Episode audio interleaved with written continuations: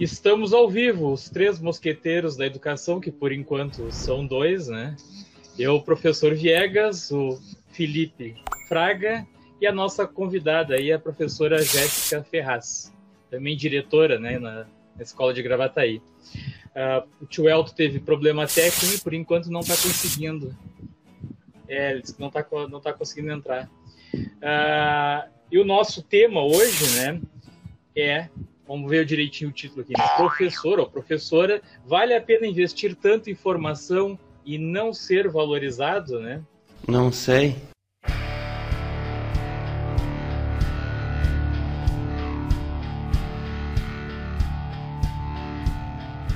Eu, eu sempre que vejo um secretário novo da educação, tanto no estado quanto no, no município, né, é, quando pergunto para eles assim, o que, que pode fazer para melhorar os índices de, de, dos alunos, né, nos, nas provas e tal, né, nas avaliações que fazem, né, é, a primeira coisa que eles falam é vamos investir em formação dos professores. Né? Eu não vejo eles falarem em estrutura das melhorar a estrutura das escolas. Eu não vejo eles falarem na questão dos alunos que têm problema social e, e levam isso para a escola, né? Então sempre o foco parece assim que o grande problema é o professor. Valorização financeira não se fala, né? Então, os professores cada vez estudam, estudam, estudam mais e, e a parte financeira do professor não melhora muito, né? Ou às vezes não melhora nada, né? Uh, então, assim, hoje eu convidei a, a Jéssica para falar sobre esse assunto, por quê? Né? Porque a Jéssica fez mídias da educação comigo na, na especialização, né? E depois disso, eh, depois ela vai falar, mas ela já fez uns quantos cursos, né? Então ela está sempre estudando e sempre fazendo formação. Então acho que é a pessoa ideal para falar em, em, formação, né? De, de professor, né? Mas eu vou passar a palavra para o Filipão aí, fazer as considerações iniciais e depois a gente começa com a, com a nossa convidada aí, enquanto eu ajudo o tio Elton, ver se ele consegue entrar aí. Pode falar, Filipão. Agradecendo então a, a presença da, da Jéssica aí, né, Sandro? Uh, e lembrando que nós dois, e, e, o Elton também, que não conseguiu entrar, nós somos professores da, da rede estadual, e essa questão da, da formação de professores, da, da valorização, é, é, um debate muito antigo, né? E uh, em 2019, quando começou 2020, nós passamos por uma reformulação do, do plano de carreira, que tem a questão de níveis e de classes ali, e que mudou um pouquinho essa lógica para quem tem especialização, mestrado, doutorado e no que ganhava ali ou não, né? E existe no Estado também uh, a questão das classes, né? Já existia antes da reformulação e continua existindo, né? E para quem é professor de redes municipais, sabe que, que geralmente as formações que se faz, tudo conta, né? As horas, tu fez um curso de algumas horas, ali tu vai guardando os certificados ali, tu vai juntando até que tu consegue progredir nas classes e na carreira. No estado já não, não há esse incentivo para cursos que não sejam acadêmicos mesmo, que seja de especialização, uh, mestrado ou doutorado, porque os outros cursos que tu faz, que geralmente são muito úteis, né? Uh, como cursos de metodologias ativas, todos esses cursos que nós temos feito uh, desde 2020 por causa da pandemia, acaba não, não, contando, porque é uma lenda as classes no Estado, uh, nunca há progressão, quando há o processo ele ainda é muito escuso, a gente não sabe exatamente como funciona, né? Então acho que vai ser bem interessante a gente, a gente discutir com isso, sobre isso e também em outras áreas de atuação que os professores podem aproveitar esses, esses cursos aí, né? Eu sou a Jéssica Ferraz, então, né, que o Sandro estava comentando, nós somos colegas na URGS uh, no curso de Mídias da Educação. Eu tenho magistério como formação inicial, sou bióloga, sou mestre em educação, especialista em alfabetização, letramento, gestão da educação e estou me formando em pedagogia daqui a alguns dias, falta só fazer a defesa. E esse assunto é um assunto que eu gosto bastante, né? Porque ele, ele é um tanto, às vezes, polêmico pelas questões de ir em busca, ou se o Estado tem que dar, se, né, se o município tem que dar, e os porquês, né, de estudar ou de não estudar. Eu acho que é um assunto bastante relevante para a gente conversar. Bom, o primeiro tópico aqui era do tio Elton não conseguiu entrar, né? É, é sobre a, a, valorização profissional aí, então, né? Que a gente já está comentando aí no início, né? Que uh, os professores cada vez têm, têm mais estudo, né? Eu, eu até ia comentar com vocês assim, ó.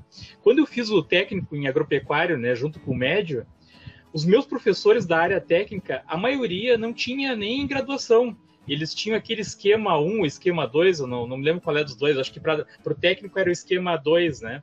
O cara fazia o técnico, se formava, fazia o esquema 2 e seguia dando aula. Né? Naquela época era assim. E até na faculdade, na engenharia também, eu tive professores que não tinham, que não tinham nem mestrado, né? Porque era comum naquela época, né? E lá por 91, por aí, né? Hoje, o que, que acontece? Nós temos no estado aí grande parte dos professores que têm mestrado e doutorado né? E não são valorizados, né? o retorno uh, financeiro dos professores é muito baixo. Eu fiz o curso de mídias com a, com a Jéssica e junto eu fiz também a pós em informática instrumental. Fiz o pedido lá na Seduc em março do ano passado e até hoje eu não mudei de nível, ainda estou esperando. Né? E eu sei que quando mudar é cento e poucos pila a mais só no salário, né? Então tu te mata estudando, né? A, na URGS é, é, depois que tu entra, tu vende a alma para o diabo, né? Porque a vida, a tua vida passa a ser deles, a tua alma é deles, né? O tempo todo teu eles querem que seja integral deles, né? E tu estuda, estuda e depois tu não tem aquele retorno, né? Uh, que, que, tu, que tu espera que vá ter, né? Mas então eu queria falar sobre isso com a Jéssica, né? O que, que, qual é a visão dela sobre isso, sobre a, a valorização profissional? Eu sei que tu trabalha só na, no município, né, Jéssica? Tu não é até do município de Gravataí. Tu talvez não tenha muito essa visão de como é que é no estado, né? Mas o que que tu vê sobre essa valorização aí profissional uh, dos professores, né? Como é que tu enxerga isso? Não interessa, isso é problema meu. Eu iniciei a minha carreira no estado. Então eu tenho um pouquinho de conhecimento, ah, assim, tá. de como vocês, né, como, é, como é a situação do Estado, tanto que ao longo aí da trajetória eu fui trocando de planos de carreira, né, a, a, em busca de um plano de carreira melhor. Então eu passei por, pelo Estado no início da minha carreira e hoje eu tenho Cachoeirinha e Gravataí. Uhum. E entre os planos de carreira que, dos, dos concursos que eu fui nomeada, foram os que eu acreditei que foram melhores para mim, entre, outros, entre outras coisas. Eu não quis Porto Alegre, porque também tem a questão de vida, né? Onde a gente mora, o deslocamento, né? Não é só o plano de carreira em si e o dinheiro, tu tem que colocar no papel que tu vai gastar uh, de deslocamento, de gasolina, de tempo, então não é só, só o plano de carreira que conta, né? Mas eu sei sim como é a realidade do Estado. Quando eu era professora do Estado, era crítica a situação, porque eu fazia mestrado e eu ganhava uma miséria, não tinha hora atividade, né? E eu fazia mestrado naquela época, eu tinha 20 horas de, de CAT, né? De, de currículo por atividade, trabalhava bastante, bastante mesmo, e não tinha, assim, retorno financeiro, era pífio. Era basicamente pro mínimo, do mínimo, do mínimo. Não dava nem. Se eu tivesse que pagar o mestrado, eu não tinha dinheiro para pagar com o meu salário. Se eu não tivesse bolsa no mestrado, eu não tinha dinheiro para pagar a mensalidade da PUC na época. De tão pouco que eu ganhava no estado. Em 2009. Não, desculpa. É, 2009, eu já nem lembro mais. Faz muito tempo, eu não lembro mais. Mas uh, eu sei sim, né? Eu tenho no município realidades um pouco diferentes das de vocês. Ainda assim, no município, eles vêm modificando os nossos planos de carreira. Uh, eu entrei no município com um plano de carreira em Cachoeirinha, por exemplo, que era 9% uh, ah, do, do nosso salário a cada três anos com a formação que a gente fazia. Vocês me escutam bem? Tá. E simplesmente isso no, né, foi cortado num canetaço, tiraram vários dos nossos benefícios, assim, sem nenhum diálogo, sem nenhuma, sem nenhuma negociação. Então, de, um, de 9%, nós somos a 3%. A gente estuda muito, né? E se sente realmente muito desvalorizado. Por quê? Porque a gente vai, às vezes, em busca de formações para dar conta daquilo que a gente tem em sala de aula, que, na verdade, pela legislação, se a gente for estudar, a, o município, né, o, o poder público deveria nos dar uh, deveria dar conta dessas situações. Por exemplo, a gente vai estudar sobre educação especial, sobre dificuldades de aprendizagem e, e não tem aparato nenhum dentro da escola. Se nós não formos estudar, nós não conseguimos dar conta dos alunos em sala de aula. E a gente quer prestar o melhor serviço para os alunos, né? Quer que eles aprendam, uh, quer, uh, quer prestar um serviço de qualidade. Na verdade, a gente está ali e se, e se envolve, não tem como não ter um envolvimento. Tu escolheu uma, uma, uma carreira que é completamente uh, 100% de envolvimento com pessoas, né? Com crianças, vocês que trabalham com área com adolescentes, com jovens, e não tem como não se envolver como é que tu vai estar trabalhando com, com alunos de, uh, especiais, né, com deficiência, e tu não vai estudar sobre deficiência, tu não vai ir atrás de uma formação. Mesmo que não seja uma especialização, né, uma pós-graduação, tu vais fazer um curso, tu vais ir atrás de alguma coisa para compreender como é que tu vai atender um autista, como é que é a melhor forma de atender um autista, como é que tu inclui um aluno com síndrome de Down, quais são as melhores maneiras de fazer isso e a gente estuda muito e isso sai, sai a maioria das vezes, né? Sim, das, dos nossos recursos financeiros. Óbvio, né? O conhecimento não é tirado da gente. Uh, tudo que a gente aprende nos deixa melhores, né? E ninguém pode tirar aquele conhecimento da gente. Mas o poder público não está suprindo algo que é de sua obrigação. Às vezes, coisas básicas a gente precisa levar, por exemplo, faz um curso e aprende alguns recursos que tu precisa ter que o governo não, né, o governo não manda verba suficiente para dentro da escola para dar conta dessas, desses recursos que precisaria ter. Eu posso dizer sobre isso porque eu sou diretora, né? Os recursos às vezes que chegam mal dão conta para as coisas mínimas que tu tem para fazer aí de, de produtos de limpeza, né? de material de escritório e de reparos básicos dentro da escola, tu tem que escolher o que tu vai fazer. E aí tu precisa comprar jogos, tu precisa comprar outros materiais e tu não tem, porque ou tu compra isso ou tu mantém a escola limpa. Ah, agora, agora tá, tá vindo verbas extras, realmente, com, a, com o Covid tá vindo verbas extras. Mas é um período diferenciado, porque não funciona assim, não funciona dessa maneira. Então, o poder público poderia dar, ter uma outra visão conosco, né? E nos valorizar, inclusive, enquanto é isso, não só no, no oferta de formação continuada, isso que sim, eu trabalho num município que dá formação continuada, mas investir também em qualidade, né, em recursos, em aprimoramento dentro da escola. A Jéssica já comentou aí que ela atua em dois municípios, então, né, Gravataí e Cachoeirinha, pelo que eu, pelo que eu ouvi. E daí eu queria saber dela se quando ela fez os concursos para esses municípios, se ela fez algum curso preparatório antes para fazer esses concursos. E pelo que eu entendi, vocês estão participando atualmente do, de um projeto em comum que tem a ver com isso, que é essa formação para quem quer se preparar para um concurso e poder ingressar então em algum município ou até mesmo no estado futuramente, né? Então eu queria saber a, a opinião dela assim sobre a, a, eficiência desses cursos, se na época ajudou ela bastante, se quem está aí fazendo a graduação, pensando em ser professor, se já é interessante já ingressar num curso desse para depois participar do, do concurso, ou espera o concurso abrir primeiro para depois ingressar num curso. Então, com a experiência que ela tem aí, qual é a opinião dela sobre os cursos preparatórios e ela falar um pouquinho sobre o projeto em comum de vocês aí, que, tem, que é relacionado com isso. Como eu comentei com vocês, eu sou uma pessoa que passou por vários lugares, né? Eu fui aprovada em nove concursos públicos para professor. E dos nove, eu fui nomeada em oito. Então, eu passei por alguns lugares e alguns eu recusei sem, sem né, uh, chegar a, a, atuar. Né? Por exemplo, Esteio e Porto Alegre foram dois lugares que eu fui nomeada e não trabalhei.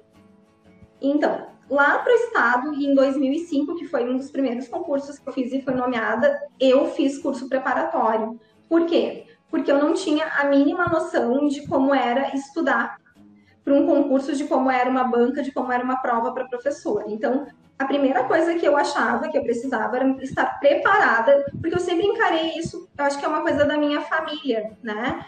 Estudar, uh, buscar conhecimento, formação sempre foi um investimento. A minha mãe não teve oportunidade de estudar e ela sempre, assim, sempre ofertou tudo que ela podia para gente. Então, como eu queria ser, né, professora, queria ter uma estabilidade, porque quando a gente pensa no concurso público, uma das primeiras questões é a estabilidade.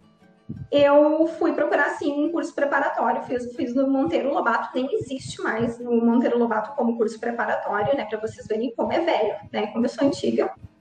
E fiz e foi muito bom. Muitas das coisas que eu sei até hoje sobre legislação, eu aprendi com professores de legislação do Monteiro Lobato. Depois eu fiz mais dois cursos preparatórios ao longo dessa trajetória. Um deles foi para Porto Alegre muito antes de abrir o edital. Quando assim, começaram a falar que ia ter concurso para Porto Alegre, eu fui nomeada em 2016, então o concurso deve ser, deve ser de 2014, eu não, não consigo recordar tá, a, as datas. Mas eu comecei a estudar muito antes para esse concurso. Por quê? Porque Porto Alegre é muito concorrido. E a gente tem que estar muito afiado, tem que estar muito preparado, apesar de ter muitas vagas para o meu campo, que é currículo por atividade, eu precisava estar muito preparada para esse concurso. E eu queria passar entre os melhores colocados. Então, eu comecei a fazer o curso preparatório muito antes de o concurso abrir, né? Muito antes de ter o edital. Porque geralmente quando sai, uh, sai pregão eletrônico, a gente sabe qual é a banca, nós já temos noção de quais são as disciplinas, de mais ou menos como a banca funciona. Às vezes acrescentam alguma coisa a mais ou tiram alguma coisa, mas a banca sempre segue uma linha de pensamento. E aí eu comecei Jéssica, a estudar. Desculpa, desculpa te interromper, mas eu queria aproveitar aí que tu tá falando sobre isso. Mas não te bate uma, uma insegurança assim de que tá, tu começou bem antes, mas daqui, tem concursos que às vezes são, são cancelados, né? Ah, não vai ter mais o concurso. E aí então te bate aquela coisa assim, pô, tô estudando um monte aqui, tô me preparando e de repente o concurso não vai ter mais. Tu não tem esse medo, às vezes, que, que aconteça isso? Eu nunca passei por essa situação de assim o, o, concurso ser cancelado. Tá? Nunca passei por ser cancelado. O que acontece? Os concursos para professor, eles seguem geralmente uma mesma linha de conteúdos. Então, mesmo que eu faça, por exemplo, o cursinho que eu fiz lá em 2005 de legislação, que eu digo que até hoje ele, é, ele, ele me serve muito, mudou algumas coisas na legislação, claro, teve atualizações, por exemplo, de aposentadoria lá na Constituição Federal ali de 2019, mas a linha não, não muda, as palavras que eles pegam em banca não mudam, então o conhecimento me preparou ao longo dos outros concursos, tu entende?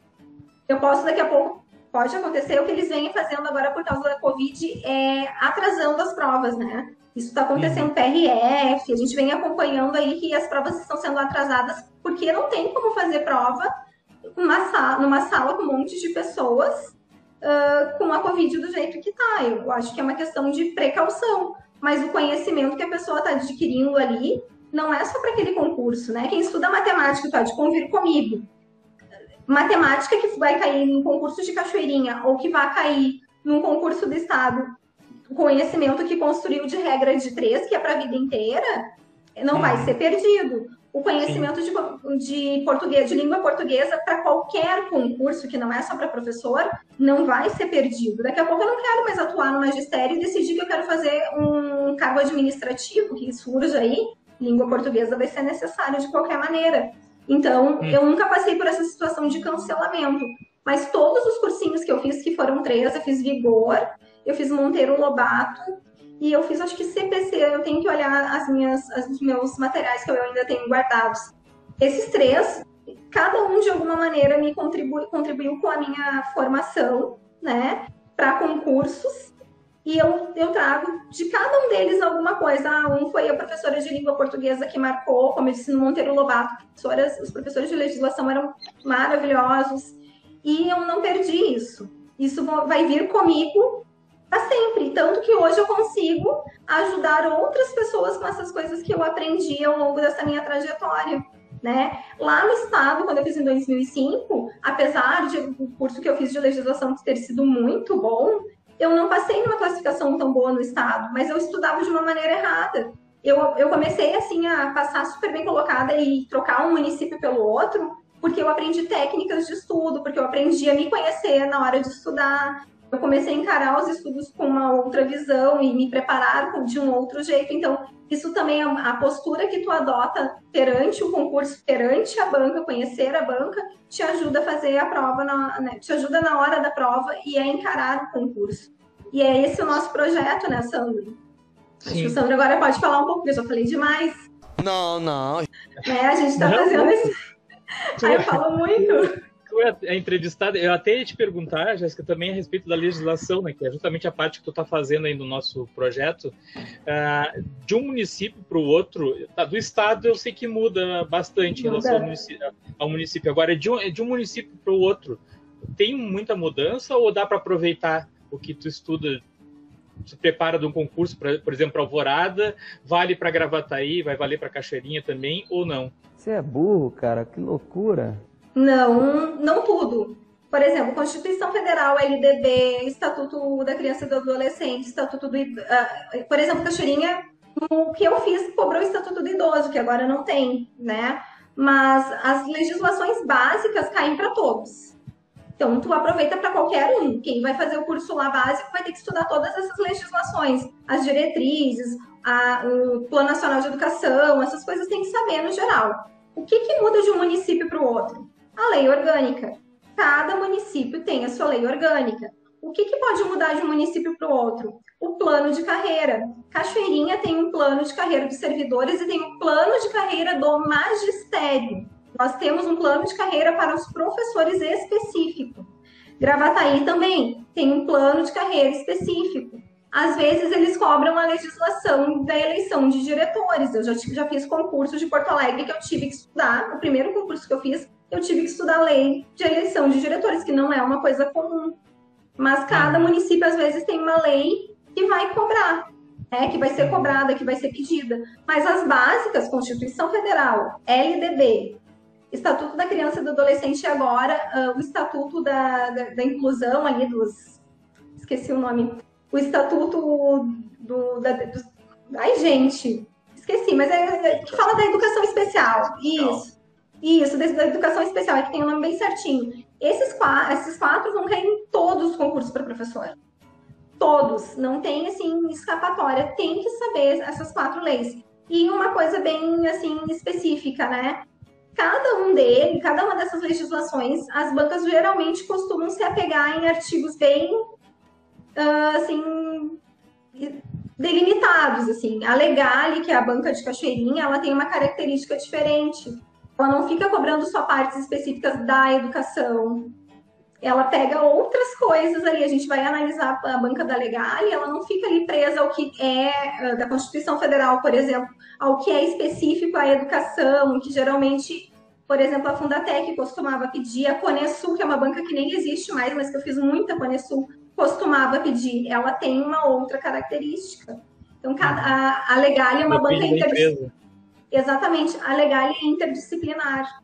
Numa mesma questão, tu consegue identificar dois temas. Ela pergunta, tanto que ela tem uma lista imensa de conhecimentos pedagógicos. Na mesma questão, tem dois temas. Às vezes vai é estar tá meio, ali. É meio um Enem, então, Jéssica. Um pouquinho, assim. Vai estar tá ali uma avaliação e uma questão de, de gestão democrática, tá ali uma questão de disciplina e de, de, de, família, coisas assim, eles vão ligando os temas que eles colocaram naquele baita digital lá, tu acha que vai ter uma questão de cada uma, não, eles colocam tudo numa questão só. Então, eles cobram sim o que eles colocaram no edital, mas de forma interdisciplinar. É bem interessante o jeito que a Legal costuma elaborar as provas só para o pessoal entender aí, né? A Jéssica estava falando, a gente está com um projeto junto que a, a Jéssica me convidou para participar aí, que é uh, cursos preparatórios para concursos de professores, né? A ideia é até ter uma ampliar mais isso depois, né, Jéssica? Concursos de, diversos aí, né? Uh, e aí ela me convidou para a parte de matemática, justamente porque esse concurso que vai ter agora de Cachoeirinha pede também matemática. Nem todos pedem, né? Para professor do, do ensino básico, mas esse pede matemática também, né? Então, então tem essa particularidade aí que nem todos têm, né? A maioria perde legislação e português, né, Jéssica? É isso, né? A maioria pede de, professor, né? Legislação, língua portuguesa e conhecimentos pedagógicos. Uhum. É, mas aí esse, caso aí tem, o, tem a PED também matemática, né? Depois até eu, eu, eu vou colocar no, no, na descrição do vídeo, quando eu colocar no YouTube lá, eu coloco o link da, do curso, né, o pessoal ver como é que é, mas uh, tu pode falar para o pessoal aí como é que vai funcionar esse curso, uh, se já abriu alguma turma, se, se tem novas turmas para abrir, como é que é a tua, a tua ideia do curso? Então, a gente já abriu a primeira turma, né? né, Sandra? Nós já temos as nossas alunas lá, já estão, uh, já estão acompanhando as aulas, tem umas bem aplicadas, que já estão com 60% das aulas, das primeiras aulas postadas realizadas. E agora, a partir de segunda-feira, a gente vai abrir a segunda turma. A primeira turma foi uma turma uh, que a gente ofereceu consultorias, né? Ofereceu aulas bônus. Foi nosso lançamento. Agora a gente vai abrir e é um curso mais geral. Ele vai preparar sim para o concurso de cachoeirinha, mas ele serve para qualquer outro concurso. E além disso, é, a pessoa pode escolher se ela quer só uma disciplina. Por exemplo, eu sou uma pessoa que só tem dificuldade em matemática. Né? Eu me saio super bem nos concursos em legislação, em conhecimentos pedagógicos. O meu problema é matemática. Eu não sei regra de três, né? eu não sei proporções e tal. Então eu posso comprar só matemática. Não, mas o meu problema é legislação. Eu tenho muita dificuldade em legislação. Eu posso comprar só legislação. Assim vale para a língua portuguesa, conhecimentos pedagógicos. E o que, que eu sempre falo, né? E, e eu, fui, eu dei um exemplo ali de Porto Alegre. Para Porto Alegre, eu me lembro de fazer o, o cursinho preparatório assim por meses. Né? A gente teve muitas aulas, muitas aulas mesmo, até chegar ao concurso a gente não deixa a preparação para a última hora. Quem quer uma boa aprovação e quer ficar bem classificado, não pode deixar para estudar só quando abre o edital do concurso, tem que estar tá se preparando. E nem todo mundo tem uma disciplina para estudar sozinho. Então, vai ter que ter uma rotina de estudos, né? Tem que elaborar, tem que, ter, tem que saber qual é o seu estilo de aprendizagem, que as pessoas muitas vezes não sabem, elas ficam lá lendo, lendo, lendo, e não é o jeito mais adequado para a sua aprendizagem. Então, o curso também traz esses, esses uh, adendos que vão ajudar a pessoa a estudar e estudar da maneira correta. São coisas que vão estar dentro do curso né, que a gente oferece e vão ajudar as pessoas. Ah, eu quero consultoria aqui nesse curso, né? Como não é o curso de.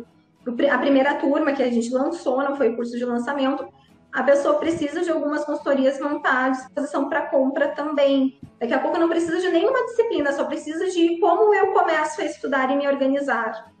Tem as consultorias à venda, tem pessoas que me procuram que querem só consultoria.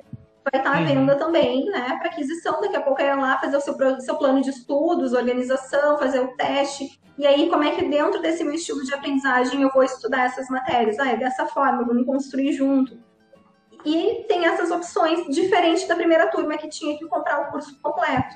Né? Apesar disso, o curso completo sai é um investimento com valor mais baixo, né? Porque curso preparatório não é um gasto, é um investimento, é um investimento na tua carreira. Tu queres ser professor concursado, né? O teu objetivo é ter estabilidade, ter um plano de carreira, né?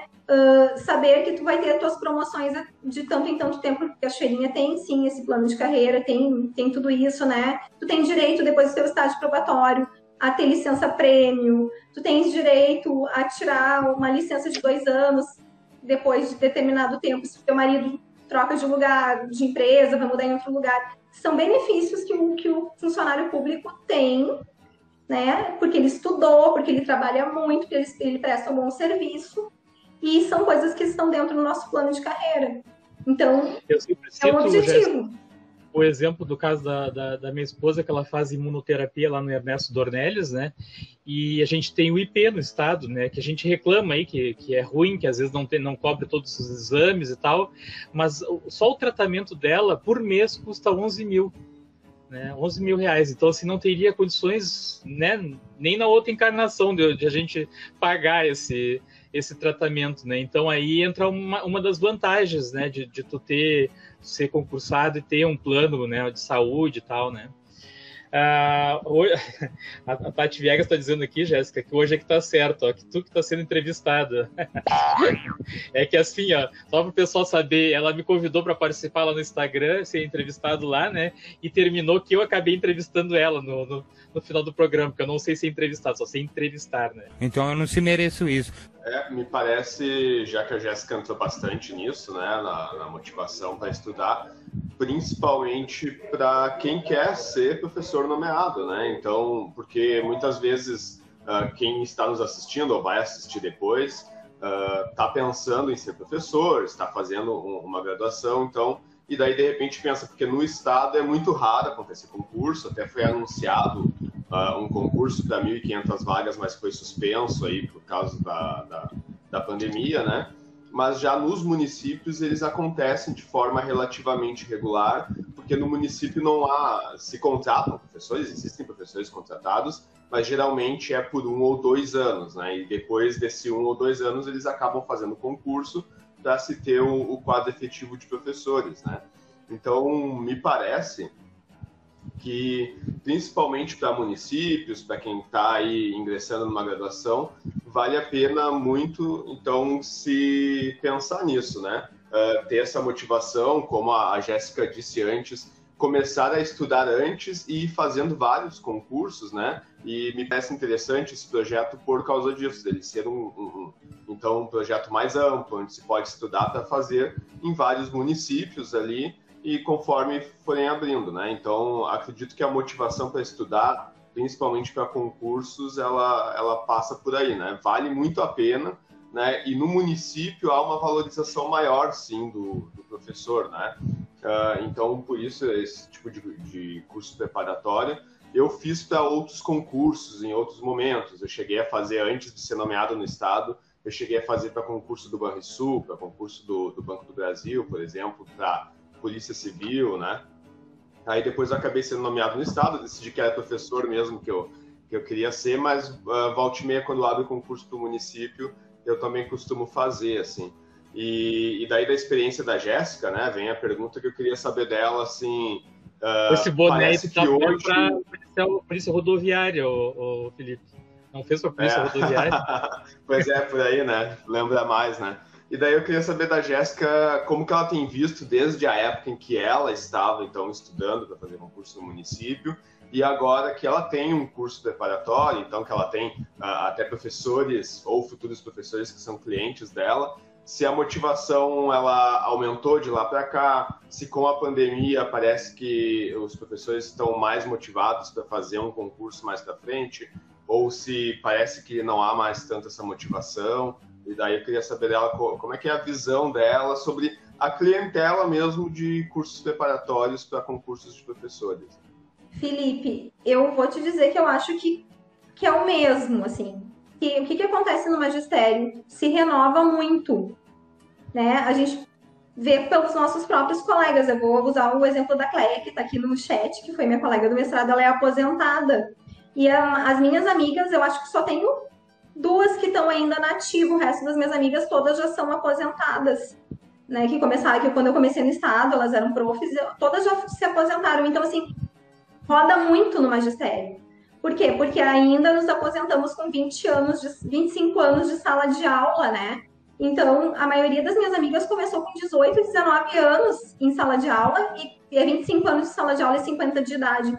Quando elas fecham 50 anos de idade, elas, elas se aposentam e elas estão todas aposentadas, então tem uma rotatividade muito grande no magistério. Assim como, principalmente nos anos iniciais, tá? Falando, eu estou falando no meu campo, porque eu sei que na área vocês são, vocês são em menor número, né? Mas no CAT se aposenta muito. Professores se aposentam no geral, então eu vou falar no geral, assim. E entra muita gente. Então sai e entra. Eu acho que, que na nossa carreira e na polícia e na saúde, não sei se tanto, mas é, são os que mais circulam. Né? Tem mais entrada e mais rotatividade de, de pessoas. E tu estava comentando ali, né, de que no estado tem os contratos e tal. No município de Cachoeirinha, nós não, não se trabalha com contratos e ne, não tem contratados. É só concurso público e quem quer carga horária complementar. Não, nós não temos professores contratados em Cachoeirinha. Em Gravataí há contrato e convocação, mas é só para pessoas que estão ah, em, ah, não é encostadas, mas estão doentes, estão de licença saúde, de licença por algum motivo, né, em afastamento. Porque quando é cargo de vacância, tem que ter nomeação.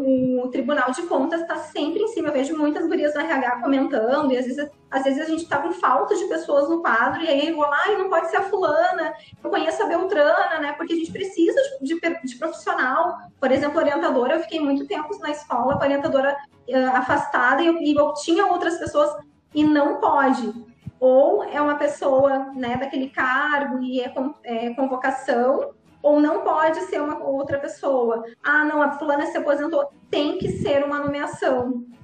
Então, é bem rígida essa, essa questão em Gravataí, eu vejo que é bem certinho, assim, não tem essa questão de ficarem colocando contrato em vaga de pessoa que se aposentou, ou em vaga de pessoa que se exonerou, ou de falecimento, por exemplo. É uma nomeação que vai para aquele, aquele lugar. Tanto que a gente vê em, Gra, em Gravataí, eu estou falando de onde eu estou e posso falar melhor, né? A gente vê que teve concurso assim, em menos de quatro anos, porque não tinha mais pessoas para nomear. Eles já tinham chegado no final da lista, e aí eles fizeram um novo concurso público em menos de quatro anos. Eles prorrogaram dois mais dois, né, que é o que pode acontecer, e eles fizeram um concurso em menos de quatro anos. Então, essa rotatividade no magistério continua e eu vejo a motivação ainda maior agora na pandemia, porque as pessoas ficaram desempregadas. Né? A gente quer ganhar mais. Eu acho que o professor merece muito mais, muito mais ainda nessa, nesse período que a gente está trabalhando à distância. E as pessoas acham que a gente não está trabalhando. Isso é uma coisa que me incomoda bastante. As professores, os professores estão trabalhando muito mais, né? E, e, e as pessoas não, não, nos valorizam e tal. Porém, a gente continua recebendo. Eu sei que no estado vocês recebem atrasado agora. Esse ano está um pouquinho melhor, né? Vocês não estão recebendo atrasado não é o nosso caso no município nesse momento, mas uh, bem ou mal a gente continua recebendo. E as pessoas tiveram salário cortado, né? Quantos, quantos amigos nossos perderam o emprego? A gente tem que refletir sobre isso, né? Por pior que seja o nosso salário, a gente estava com o salário ali e, os, e várias pessoas ficaram desempregadas. Então, essa motivação de pessoas que são. Eu, eu tenho uma aluna no nosso curso, né, Sandro, que ela não era, ela é professora formada há muitos anos, só que ela não faz, não fazia concurso para professora. E agora ela quer, e ela quer muito, e ela tem um potencial absurdo, assim, tenho certeza que se ela realmente continuar do jeito que ela tá, ela vai ficar nos primeiros lugares. Eu disse para elas que eu vou deixar elas nas consultorias, ela tem tudo para ficar entre as primeiras colocações de CAT, porque porque ela viu que agora com a pandemia ela precisa da estabilidade, ela precisa de um cargo e ela vai ser uma excelente professora né? E ela não dava bola para tudo isso. Aí veio a pandemia, veio algumas situações e as Hoje, pessoas começam a valorizar. Antes de, de, passar aí para essa parte da motivação, eu queria fazer uma, um comentário sobre o que a gente passou antes ali, sobre os, os concursos também, né? Uh, a questão, assim, do... E o psicológico? Nessas uh, tu trabalha também essa parte eu já te comentei né que eu tenho um sério problema fazer concurso porque eu, eu não durmo na noite anterior né. Eu não sei nem como é que eu passei no, no do estado porque eu fui sem dormir nada né. E atrapalha né. Atrapalha porque quando tu não dorme te tira a concentração né. E é uma coisa que é da minha ansiedade que eu não consigo controlar né. Então, como é que tu trabalha isso com, né, com o pessoal quando tu conversa, né? Não sei se tu, se tu trata sobre isso, na, nas mentorias, né? Como é que tu acha que pode ser trabalhada essa questão da, da ansiedade, né? Não interessa para você, palhaço. Então, eu fiz um workshop e a maioria dessas alunas, das nossas alunas, não, não todas, mas a maioria delas participou. E são cinco passos para se tornar um professor concursado, de professor concurseiro a professor concursado. E dentre esses cinco passos tem, bem, tem um deles que vem bem na questão psicológica não só dessa questão do nervosismo, né, da, do emocional, digamos assim, da educação emocional, como também as pessoas que a gente tem que manter longe da gente, não só para o concurso, mas da vida. Aquelas pessoas que, ah, mas tu tá só estudando e não passa, ai, que só, tu só estuda, tu nunca vai conseguir passar. Sabe aquelas pessoas que estão sempre ali, que se dizem teu, teus amigos e estão sempre te agorando, não querem te ver bem? A gente tem várias pessoas assim, né? Então, Sim nesse workshop eu trabalhei muito essa questão E dentre as aulas ao vivo que eu quero fazer, eu quero uma psicóloga. Tenho algumas conhecidas psicólogas. Tem uma das minhas amigas, que era professora do estado, que se aposentou, e que ela fez psicologia depois. Eu estou pensando em, em conversar com ela, assim, mas eu vou levar uma psicóloga para conversar, talvez lá na semana do concurso, alguma coisa assim, porque eu acho que é importante trabalhar assim o emocional. O emocional interfere muito. Eu conheço uma menina que trabalhou comigo no município, que a menina era excelente, assim, de conteúdo, de professora, profissional, e ela não conseguia passar em nenhum outro concurso. Ela era professora do estado e de Glorinha. E ela não conseguia passar em outros concursos por causa do emocional. Ela chegava com bloqueio já, assim, na hora da prova, ela dizia que parecia que ela ia ter um negócio, assim, que ela passava muito mal, não conseguia ir bem. E não era por falta de conhecimento, ela tinha muito conhecimento. Então, emocional interfere em muitas coisas. E eu acho que daqui a pouco uma palestra motivacional que trabalha a questão uh, socioemocional na semana do concurso seja bem legal, além do simulado. Daqui a pouco, depois do simulado ou antes do simulado para preparação, porque o simulado vai deixar as pessoas bem nervosas na semana, né? Uhum. E, e, ainda sobre a motivação de estudar, Jéssica, eu queria falar, que tu falasse um pouco aí sobre os, sobre os cursos que tu fez, né? só para o pessoal ter uma ideia de, de como tu é uma pessoa que está sempre estudando, né? Tá, eu já sei que tu fez ali comigo na, na URGS a, a, especialização em mídias na educação, mas depois tu já fez um monte de curso, né? Eu queria que tu relatasse aí para o pessoal aí quais os cursos que tu já fez aí. Não interessa, isso é problema meu. Então, eu já fiz, depois daquele de mídias, eu fiz gestão da educação, que eu terminei o ano passado, que foi na URGS também. E eu fiz faculdade, que eu estou terminando agora. Que eu termino agora em abril, eu tenho, eu tenho, que fazer a defesa. Só falta isso, assim, defender o artigo que eu já tenho nota até, mas eles, eles querem uma, uma, uma defesa formal, né? Então, eu fiz uma faculdade e fiz um, um, uma especialização em gestão da educação na URGS. E o ano passado, com a pandemia, eu fiz mais de 450 horas de cursos à distância. E aí eu fiz, tipo, educação especial, alfabetização e letramento, eu não sei quantas horas eu fiz. Eu fiz algumas coisas de educação emocional, porque eu acho que, que eu preciso, assim, melhorar. É um aspecto que eu preciso melhorar, porque eu sou uma pessoa muito tensa, assim, que cria muita expectativa. Uh, fiz de gestão alguma coisa também, mas, assim, eu investi bastante em questões de inclusão porque a gente tem muitos alunos de inclusão, tem uma rotatividade muito grande no município, assim, cada vez a gente recebe mais alunos de inclusão e autismo, participei de muita coisa sobre autismo especificamente, e de alfabetização e letramento, nossa, eu nem sei quanta, quantas horas eu fiz, aí todas essas formações da Positivo que o município de Gravataí ofereceu, e aí eu não sei quantas horas deu, porque eles não mandaram ainda certificações, e foram muitas horas, tudo que eles ofereceram, assim, de de formação de, das áreas de conhecimento, de motivação, de tudo que eles ofereceram, de mídias, eu fiz também. Então, essas horas aí eu não, não posso contar, porque eu não sei quanto deu. Toda semana tinha umas duas por semana, mais ou menos. Eu tinha colocado do plano de carreira aí, mas tu já comentou, era a parte até do Elton, né? Eu vou pular direto ali, Felipe, para. Ah, eu achei que eu ia, ia conhecer o Elton hoje. Eu acho ele o máximo. Pois é, ele tá. Ele, ele, ele tá de castigo e não tá conseguindo entrar. Agora eu faço parte da elite também, tá? Eu só queria fazer um comentário sobre o, plano de carreira, um pouquinho antes de, de, mudar, só numa comparação, assim, né? Eu conheço um pouquinho do, do plano de carreira do município uh, e sei que a maioria, pelo menos, dos municípios, eles aproveitam esses cursos de extensão que o professor pode fazer, como os que a Jéssica estava citando antes, né?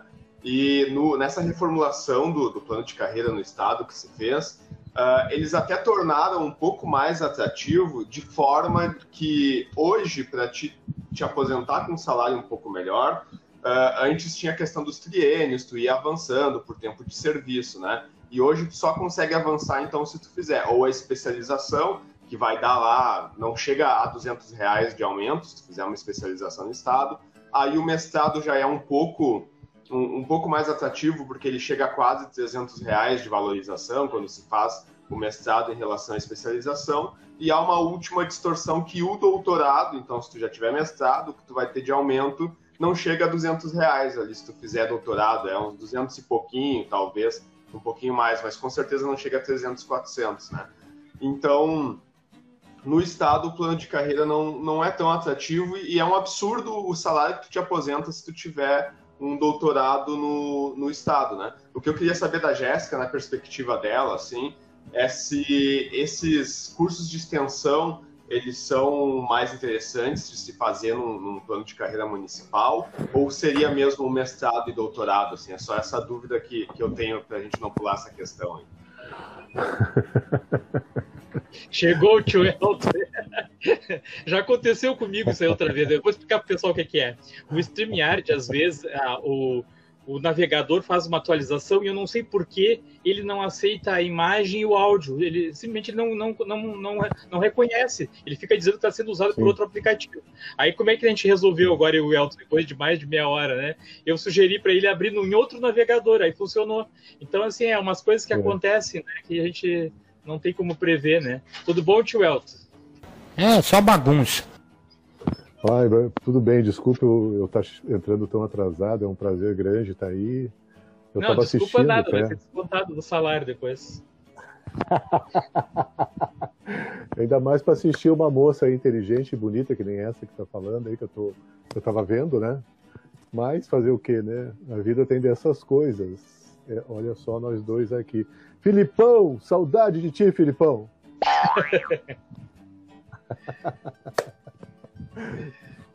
Fala, tio Elton. Quer aproveitar já, já fazer uma pergunta? Desculpa, Felipe, eu te cortei a tua pergunta, mas vamos, vamos deixar o homem fazer uma pergunta aí também antes de terminar. Não, assim, beleza, beleza.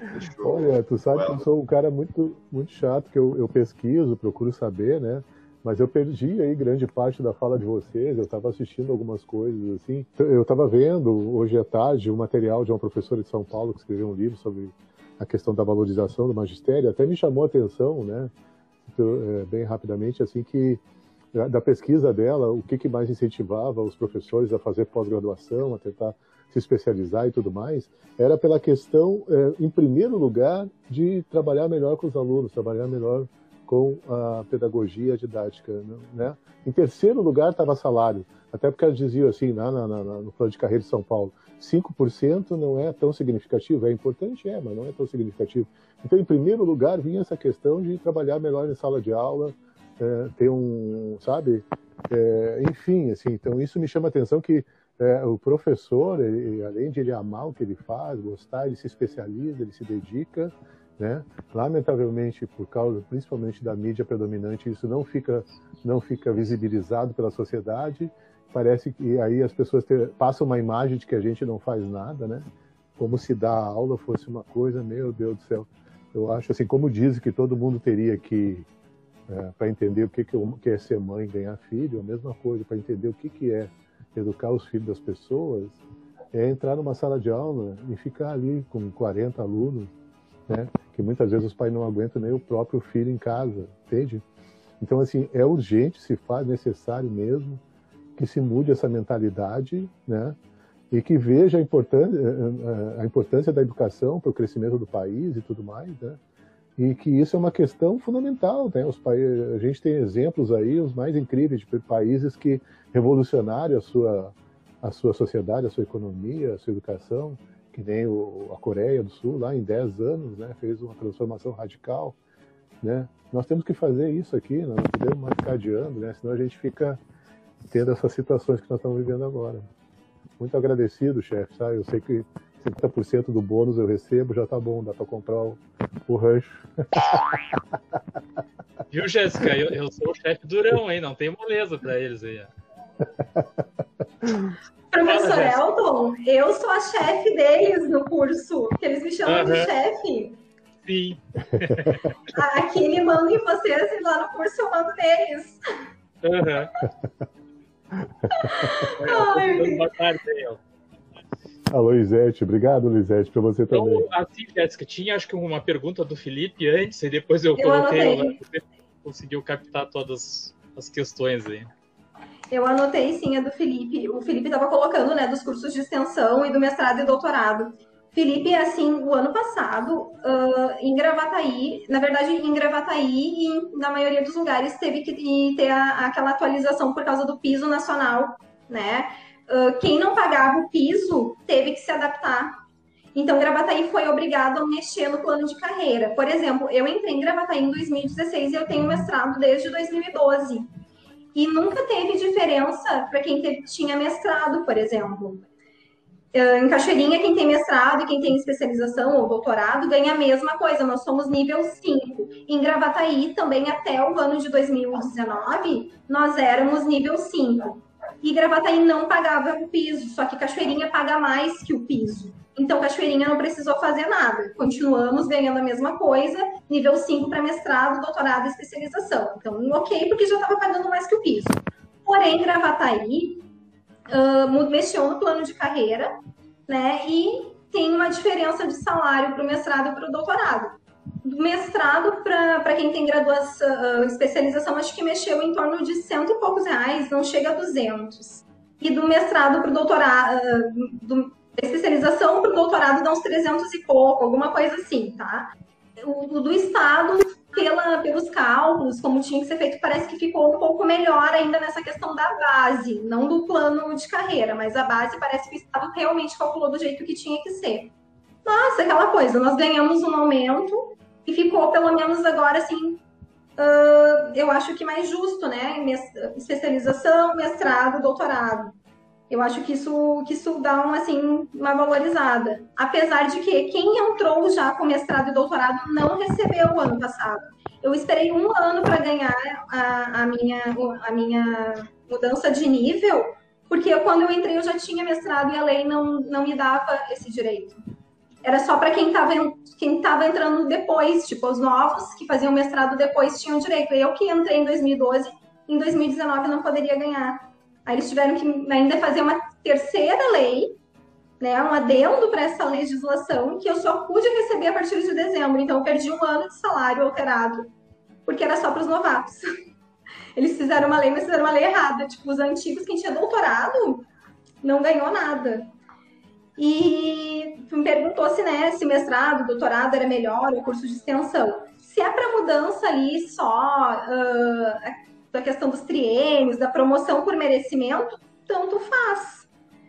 Eu faço as especializações porque eu, eu acho que, que vai é mais profundo, assim, se é um tema que é do meu interesse, por exemplo, alfabetização e letramento, eu trabalhava com, com EJA, com a EJA na época, e com alfabetização durante o dia, eu tinha 60 horas de alfabetização, imagina, eu, ach, eu acreditava que eu precisava saber muito sobre alfabetização. E eu achava que um curso de extensão não ia me dar os conhecimentos necessários. Então, eu fui em busca de uma, uma especialização sobre isso.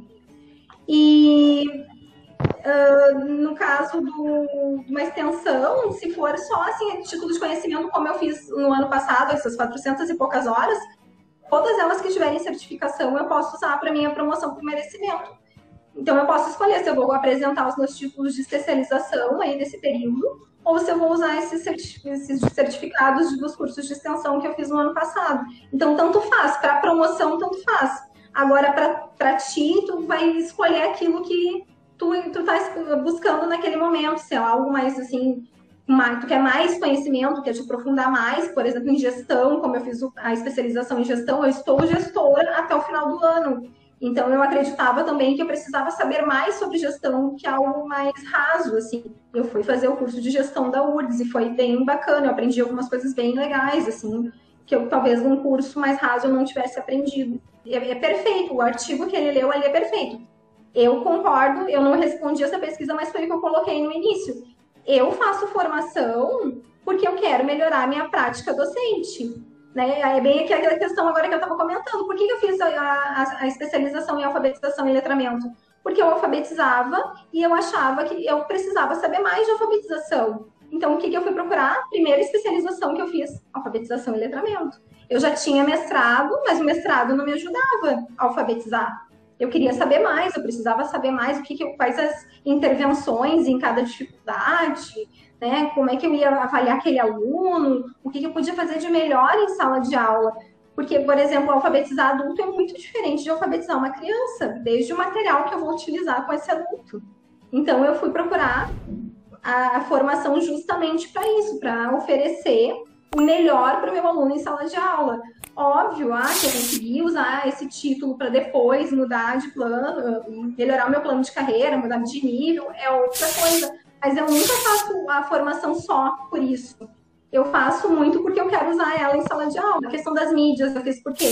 Porque eu sabia que, que era importante dominar e saber um pouco mais. E não foi importante? Olha o quanto a gente saiu na frente aí com a pandemia, né?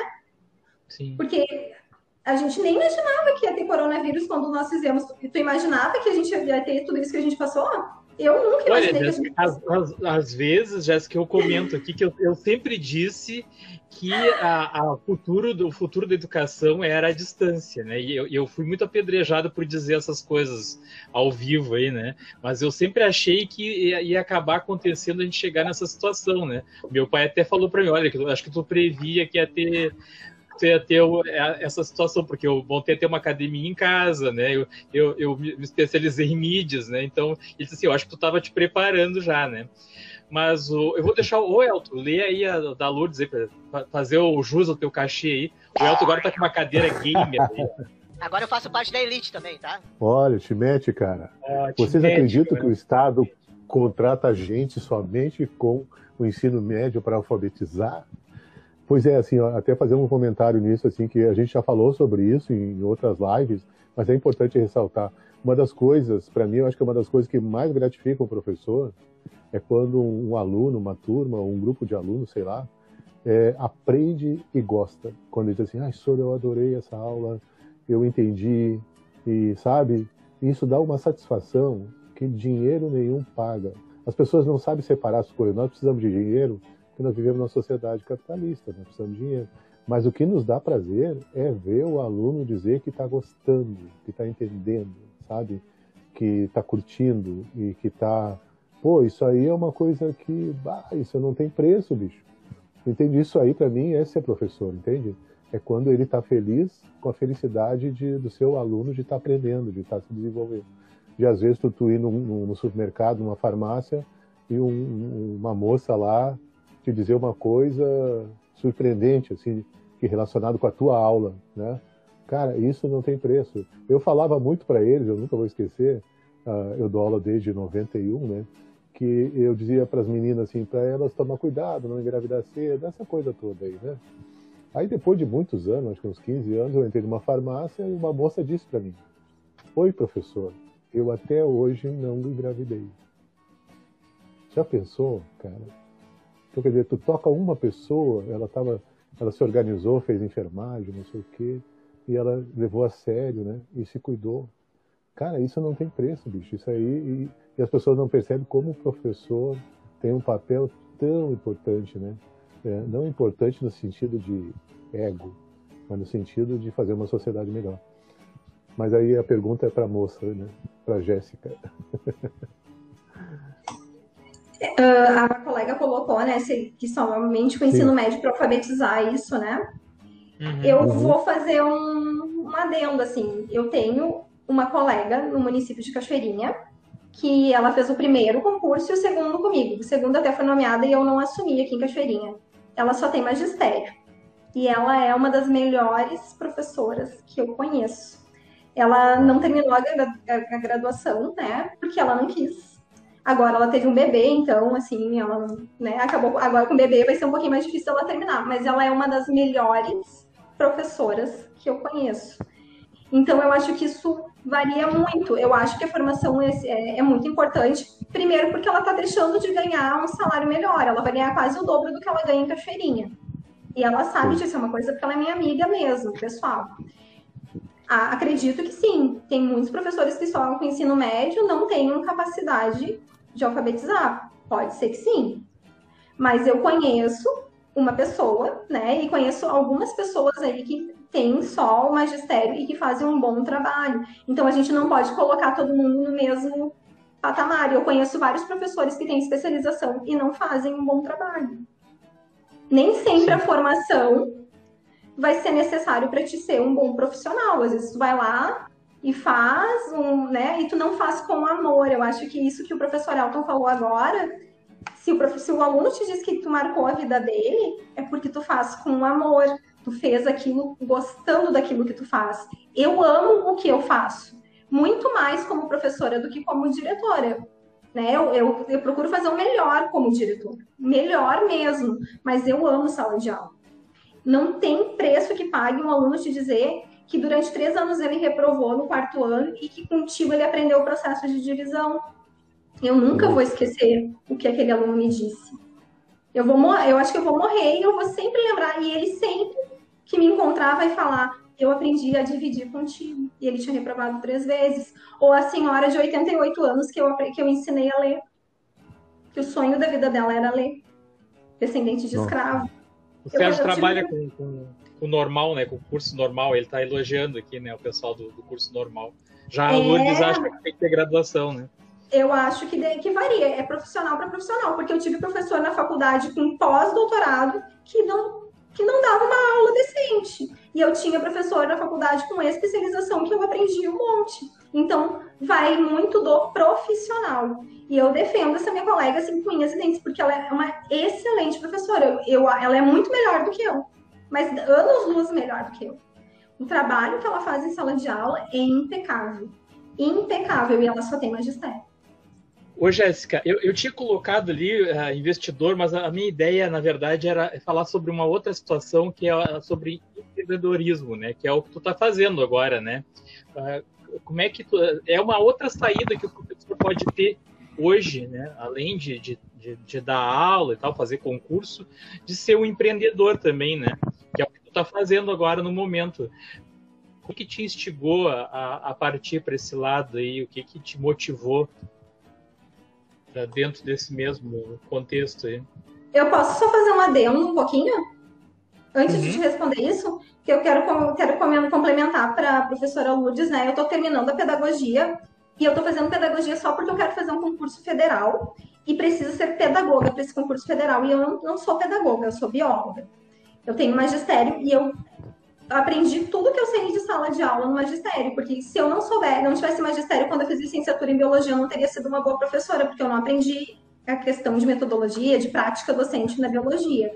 E eu estou terminando pedagogia e eu não tive disciplinas que me ensinaram a dar aula. Se eu não fosse professora, se eu não estivesse dentro de uma escola, talvez eu não tivesse conseguido fazer um plano de aula legal e fazer um trabalho bacana em sala de aula nos meus estágios. Então, eu acho que muitas das pessoas que não têm magistério, que chegam nas, nas nossas escolas com, só com pedagogia, a gente vê que elas às vezes estão com bastante dificuldade, que a gente precisa ajudar bastante. Isso eu estou falando como diretora e como supervisora que já fui. A faculdade não prepara. Não. Né? O senhor concorda? Porque assim, ó, não prepara. Então, assim, o magistério nos dá prática docente quantas disciplinas de didática eu tive de tudo, de tudo. E professores excelentes. Eu tenho o maior carinho e respeito. Eu tenho professoras algumas no meu Facebook aqui, que eu amo elas, e se eu posso, assim, uh, fazer homenagem no dia do professor, eu sempre vou fazer, porque elas Ô, marcaram a minha é, vida de uma maneira muito eu, positiva. Eu me sinto como um exemplo disso aí, porque assim, ó, eu fiz engenharia e entrei no, no magistério dando aula de física, porque eu era engenheiro, na época aceitava fazer contrato, fiquei 14 anos dando aulas só com a formação de engenheiro.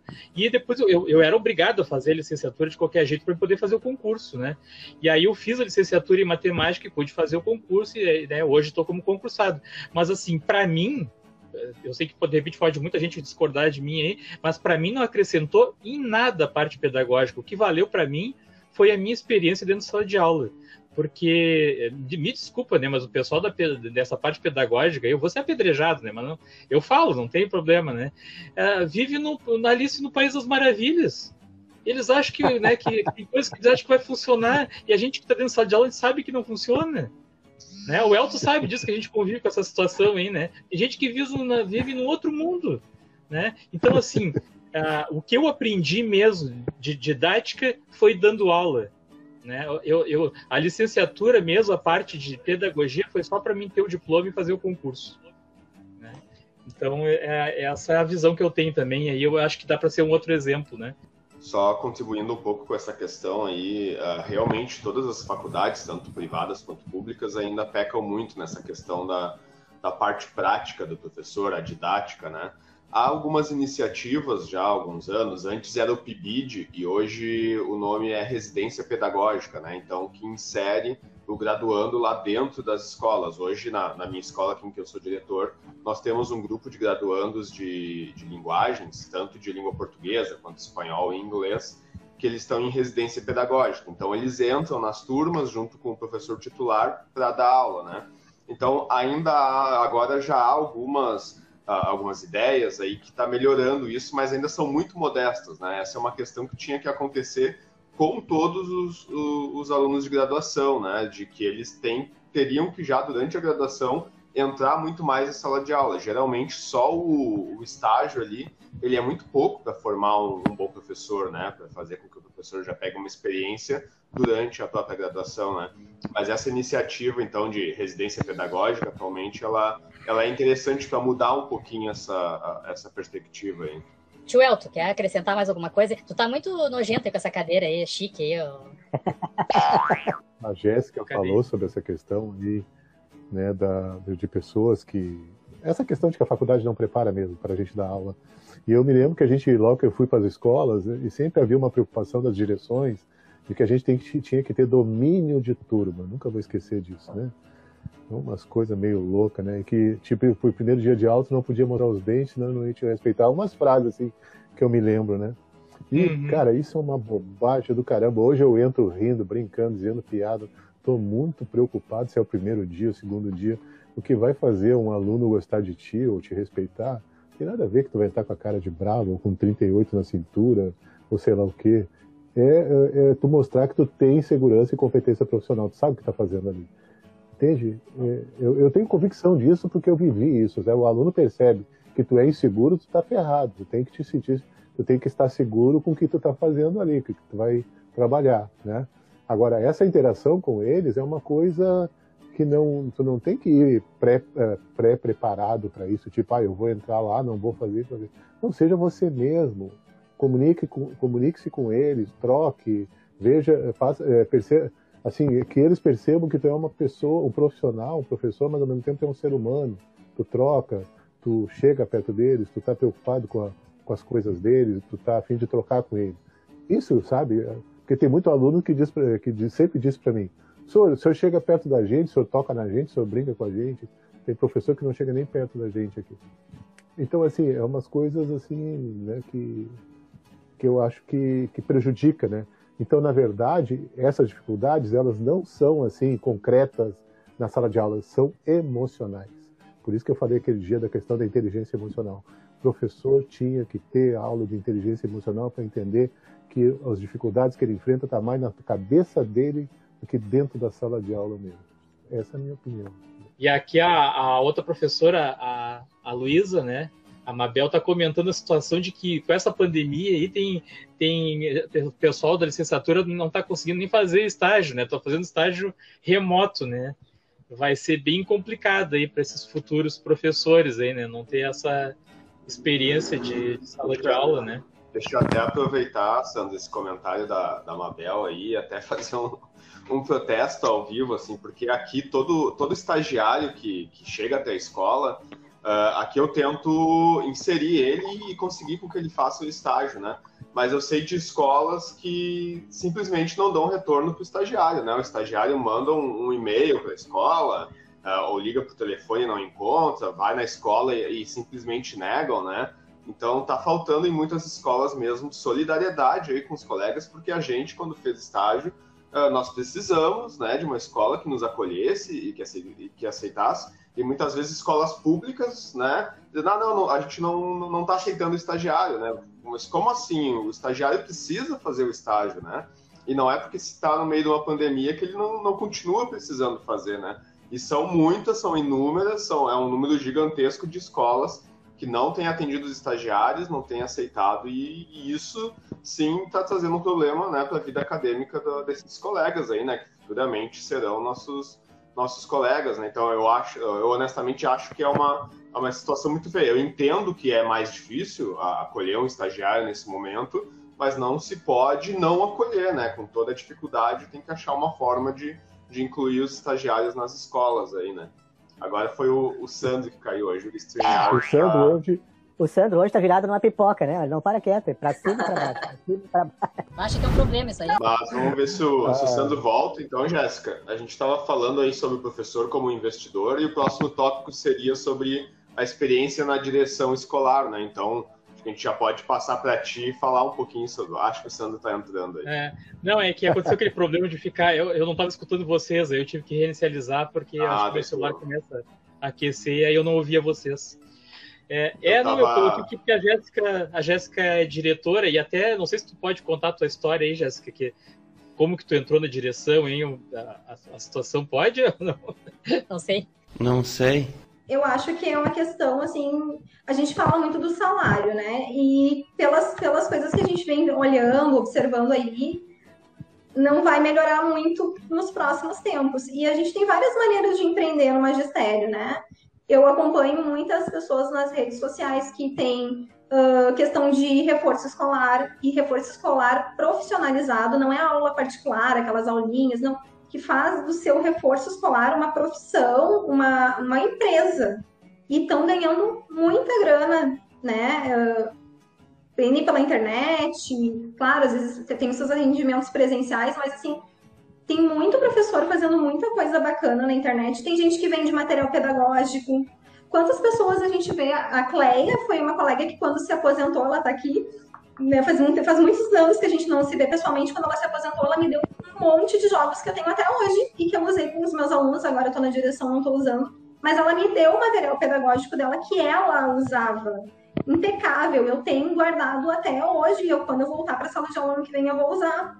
Então, assim, era uma professora que poderia estar vendendo material pedagógico na internet. Quantas professoras a gente conhece aí que tem esse dom de construir coisas, principalmente no CAT? E tudo isso é uma forma de empreender e de ganhar dinheiro para complementar a renda, né? Cada um vai, vai, vai escolher alguma coisa. No que, que você é bom? no que, que você pode ajudar outras pessoas, porque não é só ganhar dinheiro. Eu acho que a forma de empreender, tu também tem que pensar no que, que eu posso ser útil na vida do outro e como nós somos professores na educação, de que maneira eu posso ajudar outra pessoa, empreendendo também como eu posso ser útil na vida de outra pessoa? E foi por isso que eu decidi empreender em concurso público. Eu demorei um tempão para achar o meu nicho. Eu faço um curso de marketing. Ah, eu esqueci, eu faço um curso de marketing. Pois é, eu fiquei esperando esqueci. que fosse falar do marketing. Eu pensei, será que eu entendi errado? Não, eu aquela... esqueci. Ah, tá. Eu esqueci, eu faço um curso de marketing.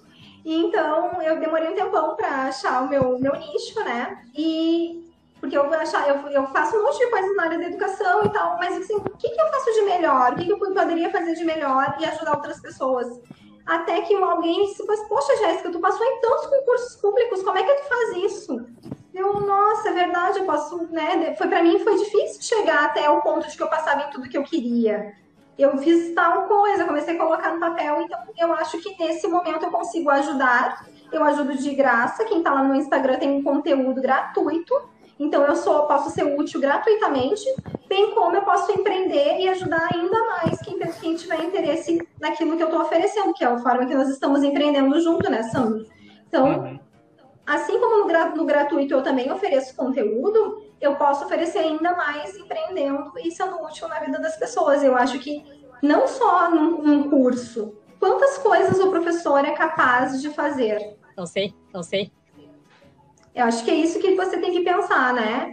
O que, que eu posso fazer sendo útil na vida de uma pessoa, não só pensar no dinheiro, isso a gente tem que pensar também.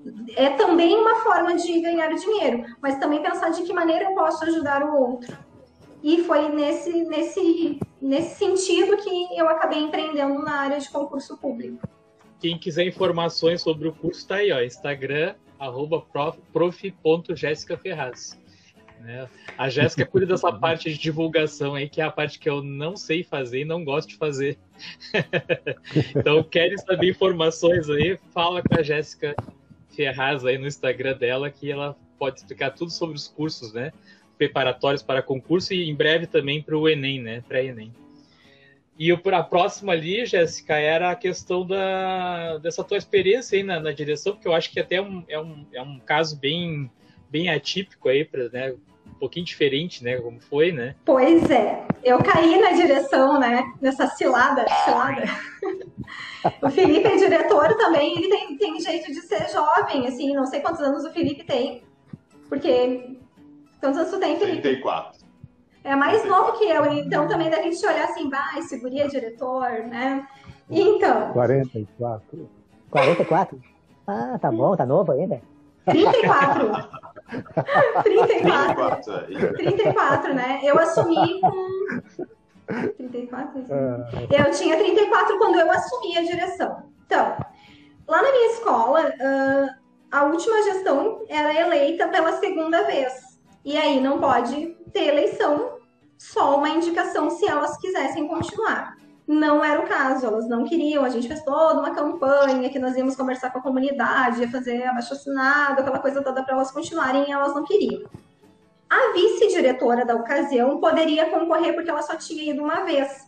E ela é minha amiga pessoal até hoje, então ela até começou a pensar na questão de ela ir como diretora e aí eu iria como vice, porque eu nunca pensei em ser diretora. Aí tá, vamos fazer uma chapa então nós duas, né? E aí a gente coloca alguém na terceira que é, seria um, suplente, porque tem que ser uma chapa com três pessoas. Só que eu estava em estágio probatório. Eu estava fechando dois anos de estágio probatório na escola. E em Gravataí, Cachoeirinha pode, mas em Gravataí não pode estar em estágio probatório para concorrer. E a gente foi descobrir isso depois de que a gente estava já meio que organizando essa chapa. Então, estávamos fora do páreo para concorrer. Ninguém podia concorrer, ou quem podia não queria ou porque estava quase se aposentando, porque não tinha interesse, já tinha algum vínculo político fora, ou porque não tinha faculdade. Então não tinha uma, três pessoas que pudessem fazer uma chapa. E aí precisavam indicar, indicar né, que a comunidade, a comunidade indicasse. Nessa ocasião, daí a minha vice, a minha diretora, que era vice, né, que ia ser diretora comigo, que era vice, já não queria mais. Ela disse, ah, Jéssica, eu estou me aposentando, eu não quero essa incomodação não, eu não vou mais. Quem sabe tu vai? Eu, ah, né, eu vou. Tá, eu vou. E aí fui eu para indicação, eu escolhi uma colega que, que, por justiça, eu achava que ela deveria ser a vice, ela era mais antiga da escola, entre as que poderiam ser e não podiam, assim como eu. E aí eu convidei a colega para ser vice-diretora e nós fomos indicadas pela comunidade e foi mandado então o documento para a SMED para ver se eles aceitavam. A gente corria o risco da SMED ainda não aceitar. Mas acabaram aceitando a indicação, a escola nunca teve problema e tal, se relacionava bem, aceitaram a nossa indicação da comunidade escolar. E assim eu fui parar na direção, sem nunca ter pensado em ser diretora. Não, e no estágio probatório, né? No estágio probatório. O, o, Felipe, o Felipe sempre comenta a situação aí, né, Felipe, de, de, que tu gostaria que os contratados pudessem fazer parte da, da direção e não podem, né? O Estado, ele não abre. Eu acho que dificilmente o Estado abriria mão disso, mesmo não tendo Nossa. ninguém. Eu acho que o Estado não abriria mão, a pessoa estando no estágio, no estágio probatório, a ser da direção é muito menos diretor, né? É, eu acho que o município é, talvez seja mais flexível nesse sentido aí, né? Mas no estado eu, eu acho difícil. Que a Jéssica narrou de ninguém querer ser diretor na escola, ela é cada vez mais constante no estado. Como diminui muito o número de nomeados e aumento de contratados, então entre os nomeados são poucos que querem ser direção hoje em dia, né? Então cada vez vai ser mais difícil de encontrar um diretor que queira, alguém que queira concorrer à, à direção e, e a indicação mesmo vai ser cada vez mais uma realidade. Às vezes tem uns malucos aí que querem.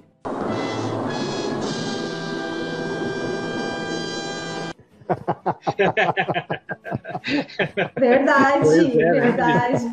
Pois é, Mas olha só, uh, em Gravataí, o FG, né? Porque às vezes tem os malucos que querem porque querem modificar uma realidade, e às vezes tem uns malucos que querem continuar por causa do dinheiro ou do poder, né? Em Gravataí a gente ganha FG de acordo com o número de alunos. A minha escola tem 124 alunos. Eu ganho cento e poucos reais a mais que um professor. Meu Não vale a pena. Não vale a pena por toda a incomodação, né? Primeiro que eu nunca quis ser. Segundo que não vale a pena porque assim, tu te incomoda tempo inteiro tu trabalha muito mais uh, o teu emocional e o teu psicológico, porque é uma, um trabalho diário, assim, constante, né? Cai um poste sexta-feira, às 10 da noite, que tô, minha escola é rural, tu tem que largar tudo o que tu tá fazendo e cuidar do poste da luz. A minha escola ficou um mês sem luz, sem, Quantos sem alunos, luz. Jéssica? 124. 124. Ah, 124. Agora até. Eu tenho aqui 1.322 agora. Nem pensar, eu jamais seria diretora de uma escola assim. Eu não, não seria uma diretora de uma escola assim. Eu tenho 16 funcionários comigo, contando comigo ao todo, né, profissionais, e já é o suficiente para não querer mais. Quantos Eu professores tem lá, mais. Felipe, na, na tua escola, né? Não interessa pra você, palhaço. Eu tenho 57 professores e 10 funcionários. Qual- e agradecer a, a presença aí da, da professora, diretora, dizer que ela é muito parecida com uma sobrinha minha que eu amo de paixão, filha do meu irmão. E ela é extremamente parecida. Eu adoro essa minha sobrinha, que é uma pessoa inteligente, estudiosa, né? E é tão bom ver essas meninas. Quando ela estiver na minha idade, ela vai ver como ela é menina agora. Por isso que eu chamo de menina. E a gente tem que se curtir. 40 anos é menina. 50 anos está começando a ficar adulto. 60 anos está adulto. Aí depois. Então eu tô começando a ficar adulto, Então, o, Elton.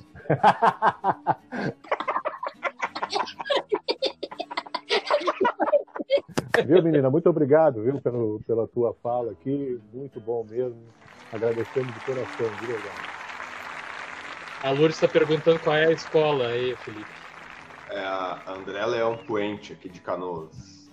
Agradecer a companhia de vocês e o diálogo de hoje à tarde, que eu acho que é muito importante a gente trazer, né, a pauta, a questão da formação de professores, a nossa, a nossa formação, e, né, pensar que não é ah, que não é só ah, assim que não é uma coisa que é uma coisa fundamental, mas que o poder público poderia investir um pouquinho mais na nossa formação e nas coisas básicas que, que a gente precisa ali, né, em questão de valorização, não só financeira, mas em questão de recursos e de, de ambiente, porque ele está bem precário. Eu acho que o Estado ainda tem mais coisas que o município para melhorar.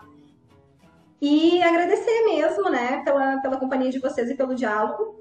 E a partir de segunda-feira, lá no meu Instagram, prof.jessicaferraz, vai estar um link na bio com um curso preparatório para professores para qualquer concurso público. Não deixe de investir né, na sua preparação. Qualquer curso que você faça é um investimento, seja ele para um concurso público ou para sua formação como professor. Então, não deixa para estudar lá quando abrir o edital. Quando a gente quer passar num concurso e passar bem colocado, não é necessário ter mestrado e doutorado, não. Porque eu já passei em concurso público entre os 20 primeiros e eu só tinha magistério. Então, não deixa para a última hora para ser aprovado e bem colocado. Vai lá para o link da bio do Instagram e garante teu curso. Então tá, eu queria agradecer a todo o pessoal que participou conosco. Aí o, o Ulisses disse que, que então ele tá bem, eu também, né? Porque tu disse que a gente tá entrando na fase Não, adulta aí, Ulisses. O Ulisses está com 56, ele já está naquela fase complicada. né? A Ulisses está nos acompanhando aí hoje. Então tá certo. Obrigado, Jéssica, pela participação aí. Foi bem esclarecedora essa, essa live aí, muito legal. Né? Bem incentivadora também, né? Pra gente repensar a questão de voltar a estudar aí. E é isso, né? Até a próxima live. Tamo junto. É nóis! Grande É os Filipão! mosqueteiros, cara. Que de... É os três mosqueteiros, cara.